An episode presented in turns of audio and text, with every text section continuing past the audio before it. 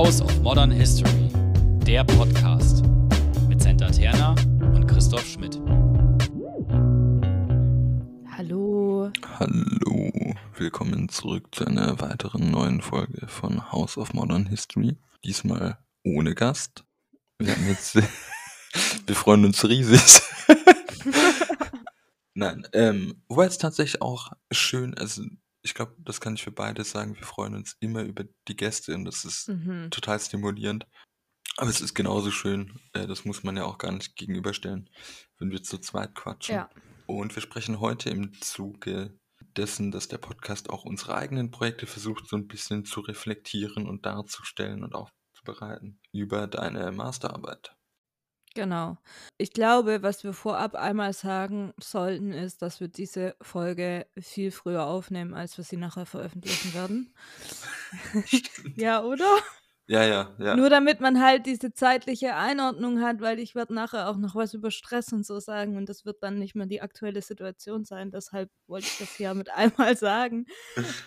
Genau, aber damit wir eben trotzdem so ein bisschen den Prozess nachzeichnen, wollten wir jetzt eine Folge dazu machen. Das stimmt. Worüber geht's?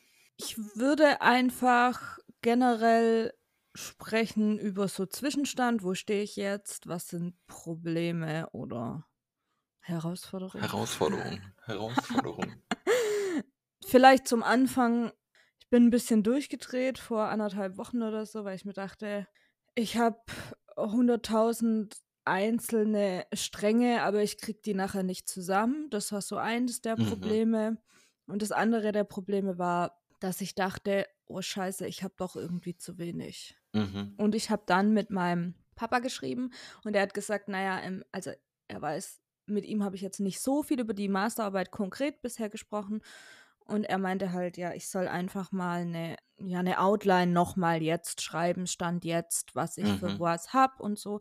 Genau, und das hat mir voll geholfen. Das war auch gut, weil ich auch meinem Supervisor dann irgendwie wieder so einen Zwischenstand geben konnte.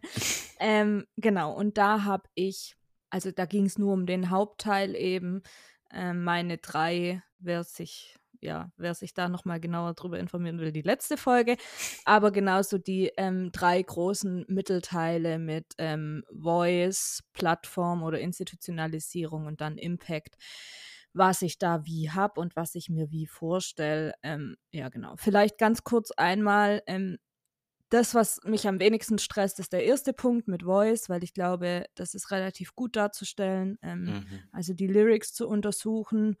Und ähm, genau, ich habe jetzt ein paar Themen.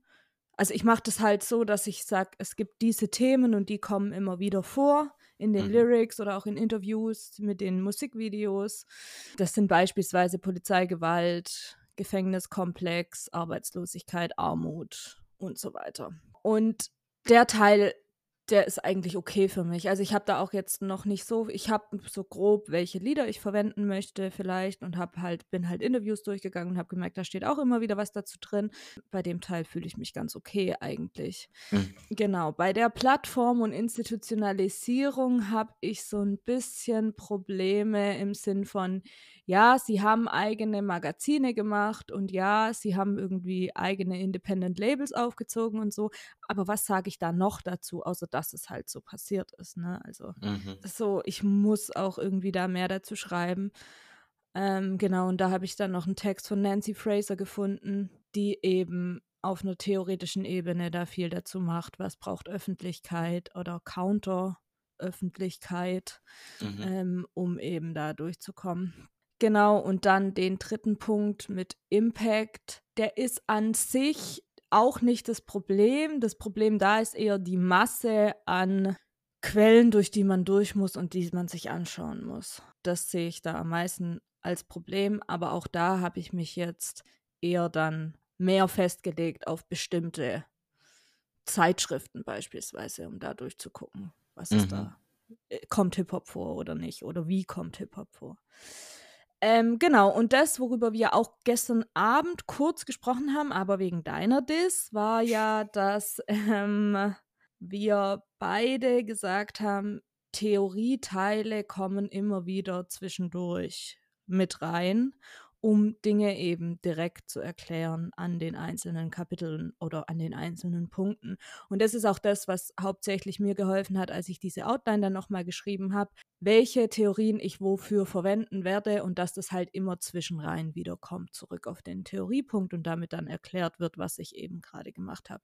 Ja. Es ist generell spannend, weil tatsächlich aus dem Gespräch gestern sich natürlich heute auch einiges wiederfindet, was keiner unserer HörerInnen äh, so nachvollziehen kann. Aber ich finde einfach sehr spannend, wie verschiedene Debatten sich bei verschiedenen Personen oder bei bestimmten Themen dann doch wiederholen. Mhm. Es ist ja tatsächlich eher ungewöhnlich und bei mir ist es vielleicht auch erstmal eine fixe Idee, Sachen in Anführungszeichen besser machen zu wollen. Aber kannst du nochmal erklären, warum du nicht am Anfang einfach einen Theorieblock schreibst und gut ist? Also ich verwende definitiv mehrere Theorien und die sollen unterschiedliche Dinge erklären innerhalb meiner Arbeit. Und ich, wenn ich mir jetzt vorstelle, dass ich diese ganzen Theorien einmal am Anfang erkläre und dann kommen nur noch Quellen, dann glaube ich, kommt man da nicht so richtig mit. Mhm. Nur als Beispiel, in diesem ersten Teil, wo es um die Voice geht, werde ich eben argumentieren, dass zum einen durch Hip-Hop eben, wie nachher rauskommen wird, ja dann am Schluss der Arbeit in die Mainstream-Gesellschaft, diese Probleme angesprochen werden und getragen werden, also von den Rändern in Mhm. das Zentrum. Aber was eben auch, was ich auch damit noch zeigen will, und das ist der Punkt, den ich dann eben direkt in diesem ersten Block auch machen werde, ist sozusagen, naja, dadurch wird eben auch so eine Art Klassenbewusstsein der Schwarzen geschaffen. Mhm. Ähm, und das auch dann so ein bisschen mit eben ähm, Double Consciousness Theorie oder eben Counter Public Space von Fraser oder auch Spivak, die ja sagt, das fehlt, um eine Infrastruktur aufzubauen. Ähm, genau, das ist nur der Teil. Und dann eben bei Plattform und Institutionalisierung werden noch andere Theorien reinkommen. Und wenn ich mir vorstelle, das mache ich alles am Anfang, oder beispielsweise in dem dritten Teil dann eben mit Baba noch zu argumentieren und sagen, Widerstand muss anschlussfähig sein oder auch bei der Institutionalisierung. Die bauen zwar ihre eigene Infrastruktur auf, aber sie gleicht doch der Mainstream-Gesellschaft mit den Labels beispielsweise oder den Magazinen. Das ist ja Baba dann zu sagen, Widerstand muss anschlussfähig sein. Und das alles einmal am Anfang nur zu erklären, das macht keinen Sinn für mich. Also dann eben immer wieder darauf zurückzukommen und sagen, damit will ich genau das jetzt erklären und die Theorie hilft mir dabei. Ähm, was ich trotzdem machen werde am Anfang ist allgemein kurz über Theorie zu sprechen im Sinn von, ich schaue mir das Ganze aus einer postkolonialen Perspektive an oder das ist so meine Brille, durch die ich da schaue. Also genau, um das eben ganz am Anfang einmal einzuordnen. Aber dann die genaueren Theorien würde ich dann eben immer, wenn es halt gerade wirklich damit was zu erklären ist. Ähm, ich habe aber auch das Gefühl, dass ich im Vergleich jetzt zu meinen anderen Leuten äh, in meinem Masterstudiengang, die schreiben, dass die das, also ich glaube, eine macht es auch noch so wie ich, Mhm. aber ich glaube, die anderen machen eher einmal am Anfang Theorie und dann eher den empirischen Teil oder keine Ahnung, wie man es nennen möchte. Ich habe dafür, glaube ich, zu viele Theorien, als dass das funktionieren könnte. Und ähm, ich finde Erklärungen dann immer direkt irgendwie nochmal besser. Ja. Ich meine, ich habe da immer noch zudem diese sehr fixe Idee, also jetzt ohne Fishing for Compliments, und jeder, der mich kennt, wird auch wissen, dass es ganz ist, ich schreibe unglaublich schlecht. Also neben, ich schreibe 14 Nebensätze, es ist relativ schwierig, klar zu erkennen, was ich will. Am wenigsten weiß ich selbst ähm, und brauche dann immer Übersetzungsmaschinen. Vielleicht in diese Grundbedingungen meines Schreibens ich meine, Malte Thiessen hat ja gesagt, man sollte mehr Hauptsätze schreiben. Ich verstehe das, es ist unglaublich schwierig, nur. Ich bin auch ein großer Fan davon. Aber das weißt du, das weißt du, weil ich dein, wenn ich mir dein Zeug durchlese und dir zurückmelde, mach mal lieber zwei Sätze draus. Ja, und also es ist ja relativ schwierig schon in meinem Sprechen, es bei einem Hauptsatz zu belassen. Egal. Also in dieser, in diesem Ding, oder das vielleicht als Grundbedingung, habe ich diese fixe Idee, nicht mal den Anspruch, sondern eher die fixe Idee, meinen Denkprozess nachzubilden. Das ist ja auch das, was wir im Podcast machen. Was, glaube ich, auch in Korrekturen unglaublich beschissen ist. Ich bekomme öfter die, die dann immer wütender werdende Anmerkung Show, don't tell, weil ich immer Mhm. erst erkläre, weil ich Mhm. das irgendwie sehr angenehm finde, äh, so diese Logik des Aufbaus in der eigenen Arbeit mitzudenken und dann auch mitzutransportieren. Und natürlich ist auch das ein schiefes Bild, weil es ja dann auch nicht so ist, dass ich mich hinhocke und sage, so, jetzt schreibe ich das und oh nein, ich komme jetzt erst auf diese Theorie. Das war, das ist ja auch eine Form von Fortschrittsdenken, die ich damit gar nicht machen will, aber ich würde dir recht geben. Weil dann immer klarer ist, wofür man was nimmt und Dinge sich anders verzahnen und dann auch, ich finde es unglaublich schade. Ich finde ganz viele Dinge unglaublich schade. Zum einen, wenn man am Anfang eben so relativ lieblos so einen Theorieblock hinklatscht, weil man denkt, man müsse es Mhm. Und danach macht man reine Quellenarbeit. Und reine Quellenarbeit ist ja auch okay, aber hm?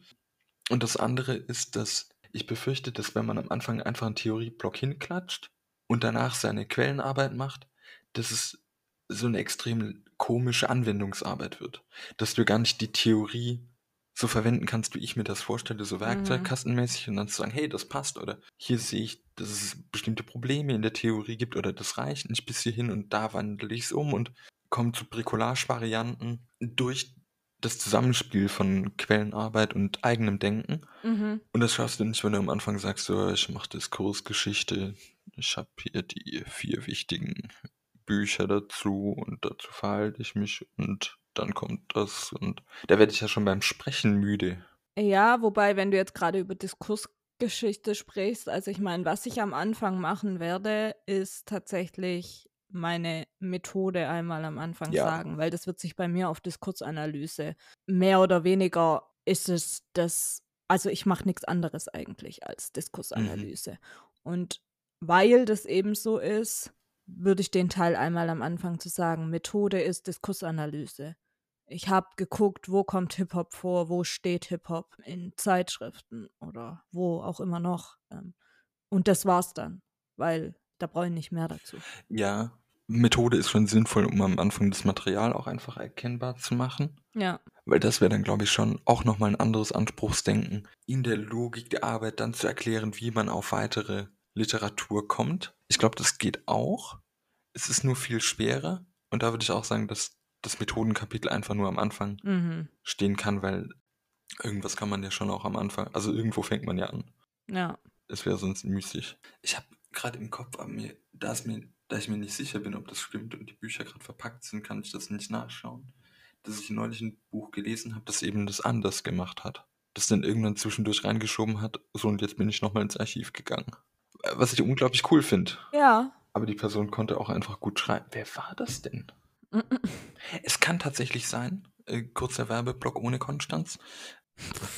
Martin Mittelmeier, der hat äh, ein Buch geschrieben, Adorno in Neapel, Mhm. ist eine Diss über den intellektuellen Treffen am Golf von Neapel, unter anderem eben Adorno. Was unglaublich romanhaft ist, vielleicht war das da? Ich weiß es nicht. Egal, es geht ja nicht um äh, Martin Mittelmeier, sondern um seine Arbeit.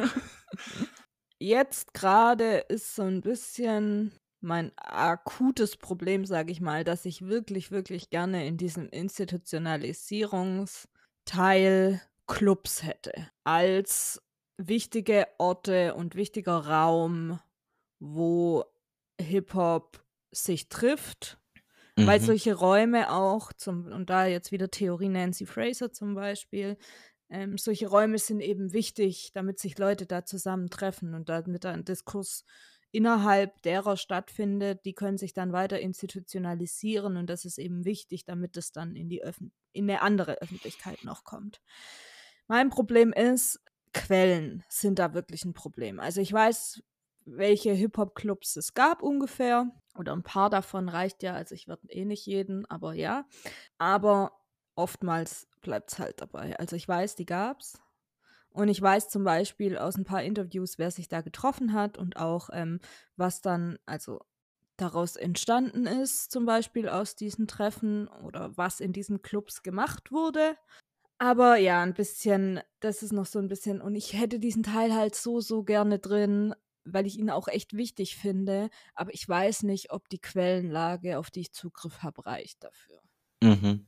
Dazu stelle ich dir gleich noch eine Frage. Ich Mhm. vorher noch einen Schritt zurück nochmal. Also du möchtest unter anderem Clubs analysieren, um dieses Kommunikationsnetzwerk oder diese Plattform an diesem Beispiel nochmal aufzuzeichnen. Mhm. Und als wichtiger Teil davon, dass sich Hip-Hop institutionalisiert. Mhm, mhm. Und dabei geht es, oder dabei verstehe ich das, in einer doppelten, ich sage jetzt Funktion, weil mir andere Substantive an der Stelle nicht einfallen, in einer doppelten Funktion. Zum einen, na, ich glaube, Funktion ist sogar richtig. Zum, und genau so schreibe ich auch übrigens. Ähm, zum einen eben diese Institutionalisierung um ihre Selbstwillen in der Funktion deiner Theorie zu analysieren, zum anderen um die Bedeutung von Clubs klarzumachen. Und letzteres kannst du natürlich durch nichts anderes ersetzen. Ich meine, du kannst nur Clubs durch Clubs analysieren. Also deine Arbeit kommt für das Argument ohne Clubs aus, weil du ja auch andere Formen von Kommunikation, beispielsweise wenn Leute sich in ihren Songs gegenseitig zitieren oder ich weiß nicht, wie heißt das, wenn mehrere Leute einen, einen Song auf einmal singen. Ein Feature. Ah ja, genau, also solche Dinge. Ähm, mein Lieblingsartist Feature. Ähm, ja, genau. ähm, nee, das wäre ja genauso eine Möglichkeit, die aber dann eben dieses äh, diesen physischen Ort Club nicht mitdenkt. Mhm. Aber du könntest das ja auch, wenn Leute beim gleichen Label Ja. äh, unter Vertrag stehen oder auch das gleiche Plattenstudio Ja, oder nee, wie heißt das? Äh, ähm, Aufnahmestudio ja. nutzen, dass dort äh, Kommunikation oder ich weiß. Frage an der Stelle. Mhm. Du untersuchst EinzelkünstlerInnen und Gruppen oder beide kommen irgendwie vor, oder? Mhm. Wie ist es denn? Sind einzelne Individuen nur in einer Gruppe oder gibt es da auch so ein, eine bestimmte Fluidität oder dass jemand mal in Gruppe A ist und gleichzeitig in Gruppe B? Kommt drauf an, für was. Also, Mhm. und auch wie du da Gruppe definierst. Also, was beispielsweise man sehen kann, ist, dass ähm, es gibt so, es gibt Touren und da sind unterschiedliche KünstlerInnen, die zusammen auf Tour gehen, auch von unterschiedlichen Labels. Das ist eine Tour, die dann zusammen stattfindet. Mhm. Das gibt's auf jeden Fall. Es gibt auch die Variante, dass ein Künstler, sind Männer in dem Fall, Teil einer Gruppe sind und Solokünstler. Mhm. Das gibt's auch. Genau. Aber es gibt jetzt nicht so die große Masse an Künstlern, die in fünf verschiedenen Gruppen ist und da dann eben auch Mhm. Auftritt. Ähm, das gibt's eher nicht. Aber beispielsweise diese Touren, die da immer wieder ähm, organisiert werden, die sind schon zusammen und das geht ja dann auch bis zu diesen Crossovers. Also dass beispielsweise ja Public Enemy die Vorgruppe von U2 war. äh, Ich kann mir das nur bedingt vorstellen. Eminem Ähm. Singt vor Wolfgang Petri. äh, genau, sowas gibt's halt immer wieder. Mhm. Weitere Frage, die mir spontan nur kommt. Oder man könnte als uninformierter Mensch, so wie ich es eben jetzt bin, denken, dass Hip-Hop etwas Neues ist in der Zeit, in der du es untersuchst. Das beginnt damit irgendwie und kristallisiert sich so raus. Das scheint ja ein Teil deiner, also die Institutionalisierung und Plattform, äh, Arbeit einer bestimmten Form von Hip-Hop. Genau, also Hip-Hop an sich ist in meiner Zeit nichts so Neues, aber die Mhm. Art und Weise, wie Hip-Hop gemacht wird, ändert sich. Also beispielsweise, dass es Studioaufnahmen gibt. Mhm. Das gibt es seit, also 79 war so der erste große Hit als ähm, Aufnahme. Davor war Hip-Hop eine Live-Aktion und die Mhm. Menschen, die Hip-Hop praktiziert haben, konnten sich auch am Anfang nicht vorstellen, dass das funktioniert, aufgenommen in einem Studio oder so. Mhm. Das war für die irgendwie unvorstellbar. Und das ist der Punkt, der sich bei mir in meiner Zeit ändert eben. Und Mhm. deshalb mache ich auch die Zeit, weil dadurch, durch eine Aufnahme, kann das ja auch viel besser transportiert werden. Mhm. Weil da die, oder dann trotzdem die, die Frage, was ja vielleicht auch eine Form von Plattform oder Kommunikationsraum wäre, sind die musikalischen Bezugspunkte. Also ich erinnere mich immer mal wieder an die wirklich großartige Arte-Doku über Lemmy Kilmister, der ein großer, oder den Hawk er und die Foo Fighters, glaube ich, im Studio und sie erzählen über bestimmte musikalische Vorbilder. Das sind dann die Beatles, Little Richard. Und mir scheint, also jenseits von persönlicher Sympathie vielleicht auch, aber mir scheint das ein Moment in dieser Art der Doku eben zu sein, in der erzählt wird, wo diese für mich doch ein bisschen unterschiedlichen Gruppen, jetzt nicht grundverschieden, Mhm. aber doch unterschiedlichen Gruppen, zusammenfinden können, weil sie einen gleichen Bezugspunkt haben, über den sie sich austauschen Mhm. können. Also über dieses, hey, wir hören die Beatles. Mhm. Wie ist das? Oder ist das bei dir ein Ding? Jetzt nicht nach dem Motto, du musst das noch einfügen, da irgendwo ist auch Schluss. Aber gibt es solche Momente, dass es bestimmte Traditionen gibt, an die sich angehängt wird? Oh, ich wieder eine geschlossene Mhm. Frage formuliert. Schieß dich. Ja, ich würde sagen, die gibt's und ich würde sagen, ein Punkt, den ich ja auch mit dieser Institutionalisierung machen möchte, ist, dass durch diese Institutionalisierung von Hip-Hop oder auch vielleicht klappt sie aufgrund der Tatsache, dass es hier eine Kooperation zwischen Weiß und Schwarz gibt. Mhm. Oder zwischen Schwarze aus dem Ghetto, in Anführungszeichen, und eher einer Mittelklass schwarzen Bevölkerung.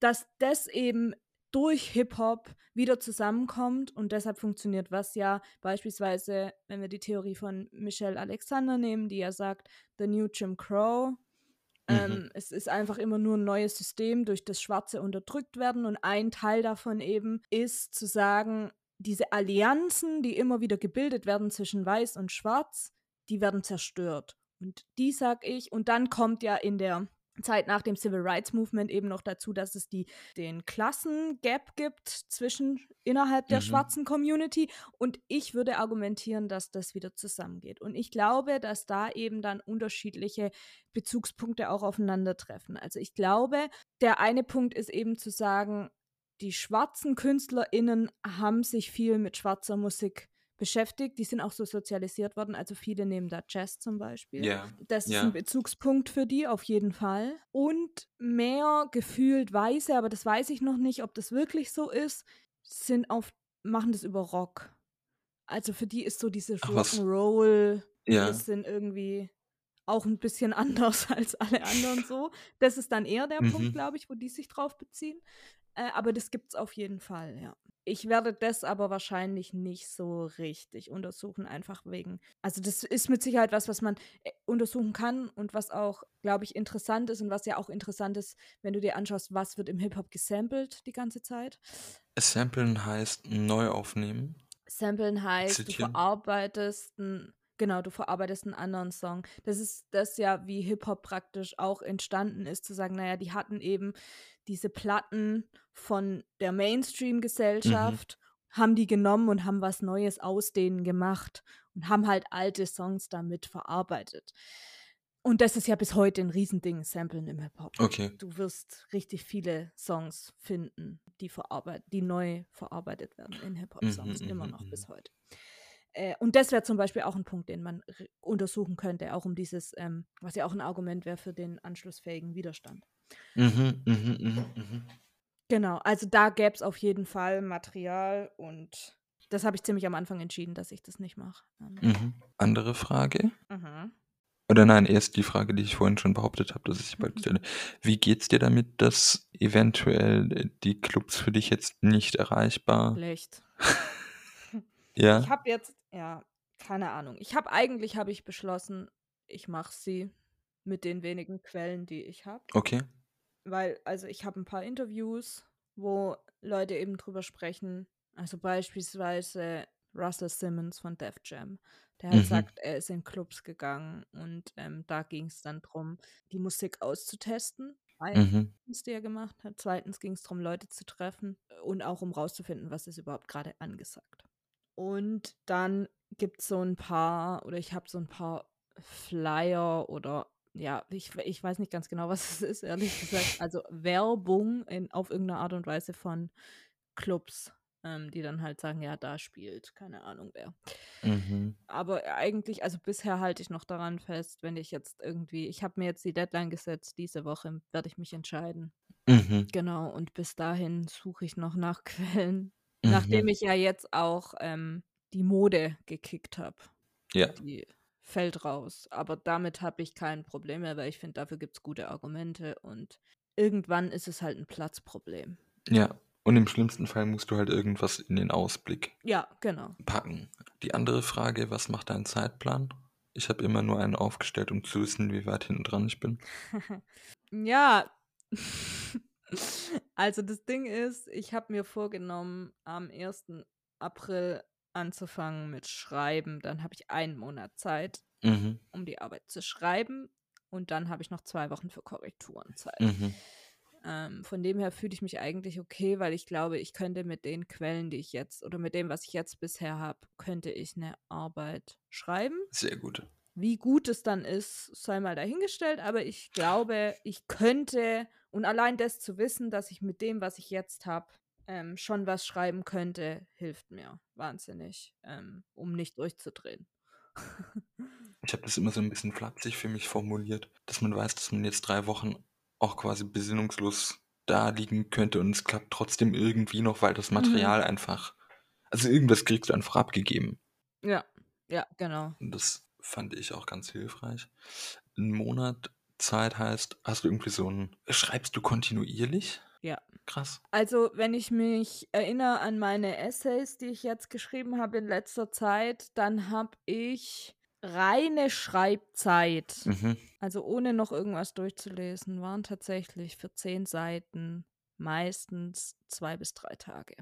In der Zeit habe ich nichts anderes gemacht, Mhm. außer Sport. das war das Einzige, was ich nebenher noch gemacht habe, aber sonst habe ich nur geschrieben. Mhm. Weil, also ich pack das nicht. Oder ich behaupte ja auch immer, dass neben mir sitzen relativ schwierig ist, wenn ich arbeite. Weil es gibt da mal drei Tage, da mache ich nichts. Mhm. Und dann am vierten schreibe ich für die anderen Tage. Das heißt nicht, dass das Druck, um Gottes Willen, das heißt nicht, dass das druckreif ist. Niemals. Aber ich habe so komische Phasen. Wobei ich da auch nicht weiß, ob ich das nicht generell ändern möchte auch. Also kontinuierlicher zu schreiben, weil man ja eh überarbeitet. Und es bei mir einfach so ist, dass ich immer noch keinen Arbeitsprozess gefunden habe. Ich glaube, dass eure Essay-Struktur eben auch darauf hinläuft, Mhm. kontinuierliche Dinge zu Papier Ja. zu bringen.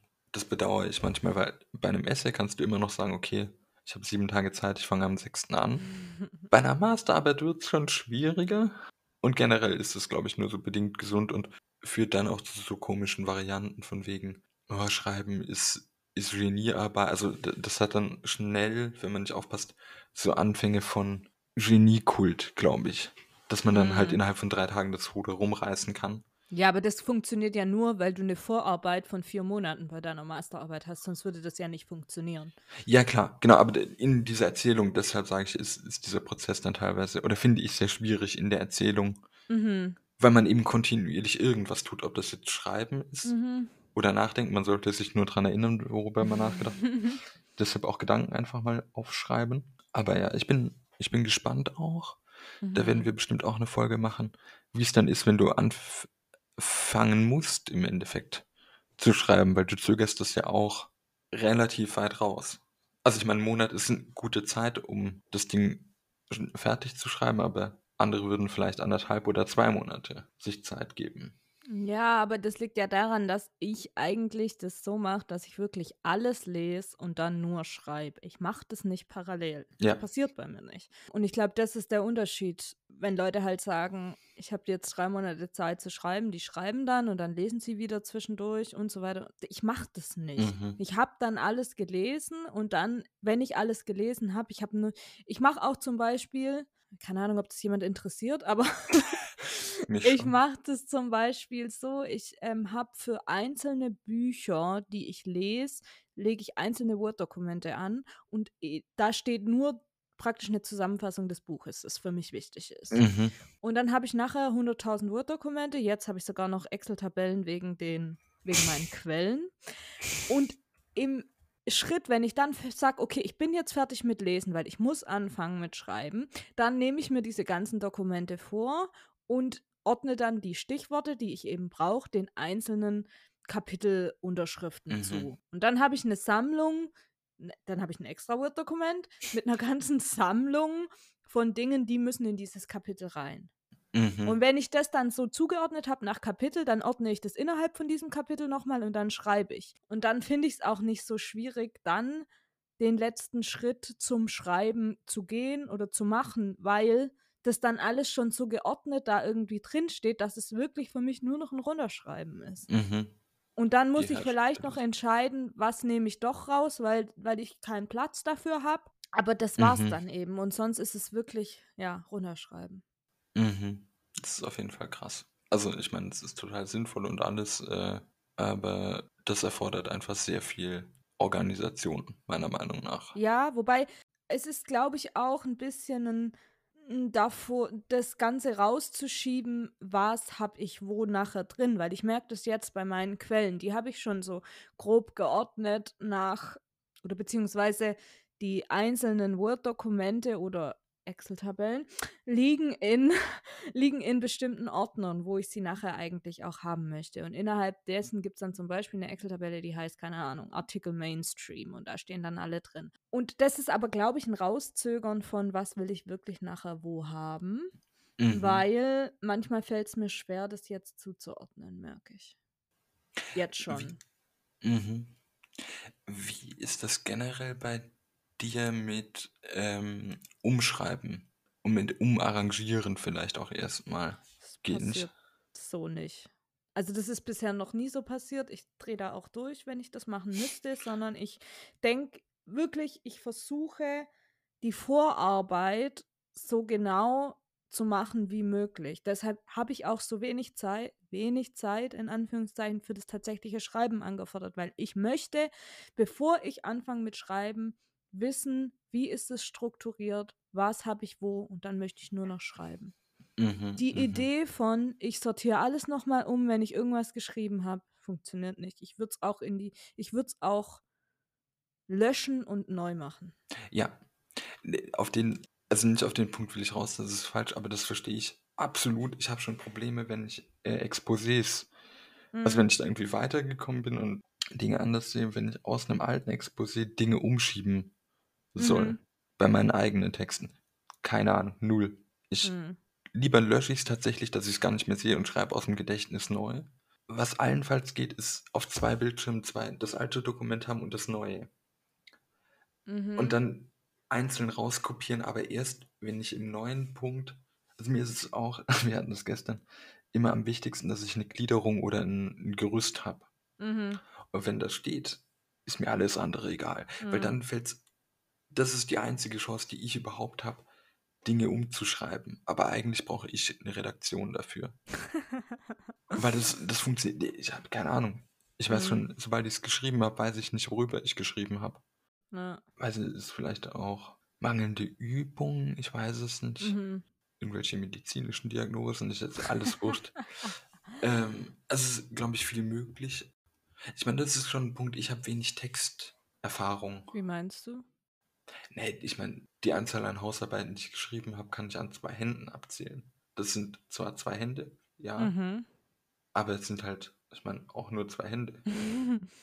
mhm. Und ich glaube und ich behaupte immer, dass sowas wie du im Studium oder was Julia im Studium gemacht hat, diese kontinuierlichen Essays, wäre ich verloren. Auf der anderen Glaube Seite. ich halt nicht. Ich glaube, man muss es dann halt auch machen. Also, Genau. Und dadurch kommst du halt auch in eine andere Schreibpraxis rein. Genau, du musst es machen. Du hast eh keine andere Wahl. D das war ja auch ein Punkt, warum ich hier, gut, ich habe zwei Essays habe ich geschoben mit der Deadline um drei Tage. Bei dem einen, ja, ist auch egal warum. Ja. Genau, ich habe die nur um drei Tage geschoben, weil der Punkt war, ich konnte die nicht weiterschieben, weil dann hat der nächste Kurs angefangen, wo ich Mhm. pro Woche 250 Seiten lesen muss und jeweils und zweimal vier Seiten abgeben musste. Ich hatte keine Zeit, das war nicht möglich, das mehr zu schieben. Du musst es einfach Mhm. machen. Und dadurch warst du gezwungen, das zu lernen. Oder gut, ich meine, du hättest abbrechen können, klar. Haben auch welche gemacht. Eben, von daher würde ich sagen, gibt es da schon, schon Möglichkeiten, die da funktionieren oder halt nicht funktionieren. Mhm. Ähm, Ja, ich will nur sagen, ich glaube nicht, dass, dass du das jetzt nicht, also dass du da so verloren wärst und das nicht hinbekommen würdest. wir werden es nie rausfinden. Ja, kommt drauf an. Ah, ah. Wir werden es nie rausfinden. äh, nein, mal schauen. Ähm, ja, wie geht's dann weiter bei dir? Ähm, ich klicke mich gerade so ein, durch ein äh, digitales Archiv Mhm. zum Thema Hip-Hop. Das werde ich jetzt die nächsten zwei Tage machen, dann bin ich damit hoffentlich fertig und dann muss ich mal nochmal eine Bilanz ziehen, wofür ich jetzt noch mehr Quellen brauche Mhm. und wo es reicht und dann, genau. Sehr gut. Ähm, ich finde es äh, sehr schön, dass wir es weiterhin machen. Mhm. Es gäbe ja zwei Varianten. Zum einen, dass wir sagen, alle sechs Folgen sprechen wir über deine Masterarbeit oder meine Liz, um das kontinuierlich abzubilden. Was aber jedenfalls bei mir nicht meinem Denkprozess eben entspricht. Wir können irgendwann mal drei Dis-Folgen hintereinander aufnehmen, weil dann ist was passiert. Aber eben dadurch, dass wir jetzt wieder eine Folge aufnehmen, bildet das ja vielleicht eher weniger dein, aber mein Denken. Ich meine, wie gesagt, du bist ja viel, viel logischer organisiert und viel regelmäßiger. Nein, allein durch Abgaben. Also, Mhm. Mhm. aber dadurch, dass wir das eben so machen, wie es bei uns reinpasst, versinnbildlicht das ja auch eben eine bestimmte Art und Weise von Arbeitsprozessen, dass sie eben nicht dann tatsächlich äh, kontinuierlich Material produzieren. Dass Mhm. du kontinuierlich was tust, ist eine andere Sache. Aber dass man nicht kontinuierlich Ergebnisse hat, die man kommunizieren kann. Ja, wobei ich dazu jetzt auch sagen muss, äh, das ist auch das, was ich am Anfang gesagt habe, ähm, dass jetzt klar wird, dass es zeitlich verschoben ist, was wir hier aufnehmen und aussenden. Ähm, durch den Ukraine-Krieg habe ich mich, glaube ich, zwei bis drei Tage am Stück nur damit beschäftigt. Ich habe nichts für meine Masterarbeit gemacht. Mhm. Keine Ahnung, es ist meine Coping-Strategie mit sowas, dann möglichst viel Mhm. darüber zu lesen und möglichst viel mich versuchen zu informieren auf irgendeine Art und Weise. Keine Ahnung, ob das so ein komischer Aktionismus ist. Und man denkt halt, man macht irgendwas, aber man macht ja eigentlich auch nicht. Mhm. Ist auch egal, es war meine Strategie, um damit umzugehen, oder ist es, glaube ich, immer noch. Genau, deshalb habe ich zwischendurch zum Beispiel auch mal nichts dafür gemacht. Mhm. Ja, und dann wollte ich noch eins sagen. Ich hatte ein Gespräch mit meinem Supervisor. Und das war in der Zeit, wo ich so ein bisschen durchgedreht bin, weil ich Mhm. dachte, das klappt vorne und hinten nicht. Aber ich hatte ein Gespräch mit ihm und dann haben wir so geredet. Und dann sagt er hinterher so, ja, du wirkst sehr, er hat es confident genannt, dass das ja alles was wird hinterher. Und ich war so, okay, in mir sieht es komplett anders aus, Bruder. Und ich so, hä, glaubst du nicht, oder was? Und er war so, doch, doch, das macht Sinn, was du gesagt hast und auch was du geschrieben hast. Ich glaube, das wird und so. Ja, also. Und ich so, ja, schon, aber das war so, hey, das ist so, und ich glaube, das ist was, wo ich ein bisschen dran arbeiten muss. Also mein Ding ist halt immer so, ja, so pretend, dass es schon alles in Ordnung ist, so, weißt du? Mhm. Aber das hilft ja letztendlich dann auch niemand, weil dann weiß niemand, wie es wirklich, also weißt du, wie es wirklich ist und dann kann mir niemand wirklich helfen, sage ich mal. Auf der anderen Seite ist es auch eine Art, um mir selber, glaube ich, Mut zuzusprechen, dass das alles schon wird so. Und ich denke auch, dass das also so ein bisschen die Rente ist sicher. Mm, Also im Ausspruch vollzieht man auch die Logik. Äh, das nicht Mhm. irgendwie neuropsychologische Linguistik oder irgendwie? Oh, möglich. Ich meine, das sind so, indem du jeden Morgen sagst, dass du jetzt aufstehen wirst und den Tag retten, pipapo, dann, also das hat irgendwie einen Effekt scheinbar. Gut, Senta, ähm, zähneknirschend stelle ich dir die Frage, nachdem Malte äh, dir eine der großartigsten Antworten vorgeliefert hat. Was war 1912? Der Reklamverlag stellte erstmals Buchautomaten in Erfurt auf. Ach was. Falls ihr Kritik an uns oder Fragen habt Oder Lob, gerne auch Lob, oder Themenwünsche, Gast sein wollt. dann dürft ihr euch gerne bei uns melden, entweder auf Twitter unter @houseofmodhist Oder ihr könnt uns eine E-Mail schreiben. Dort ist unsere E-Mail-Adresse houseofmodernhistory at gmail.com. Genau, steht beides in der Beschreibung unten drin. Wir freuen uns auf Feedback. Bis zum nächsten Mal.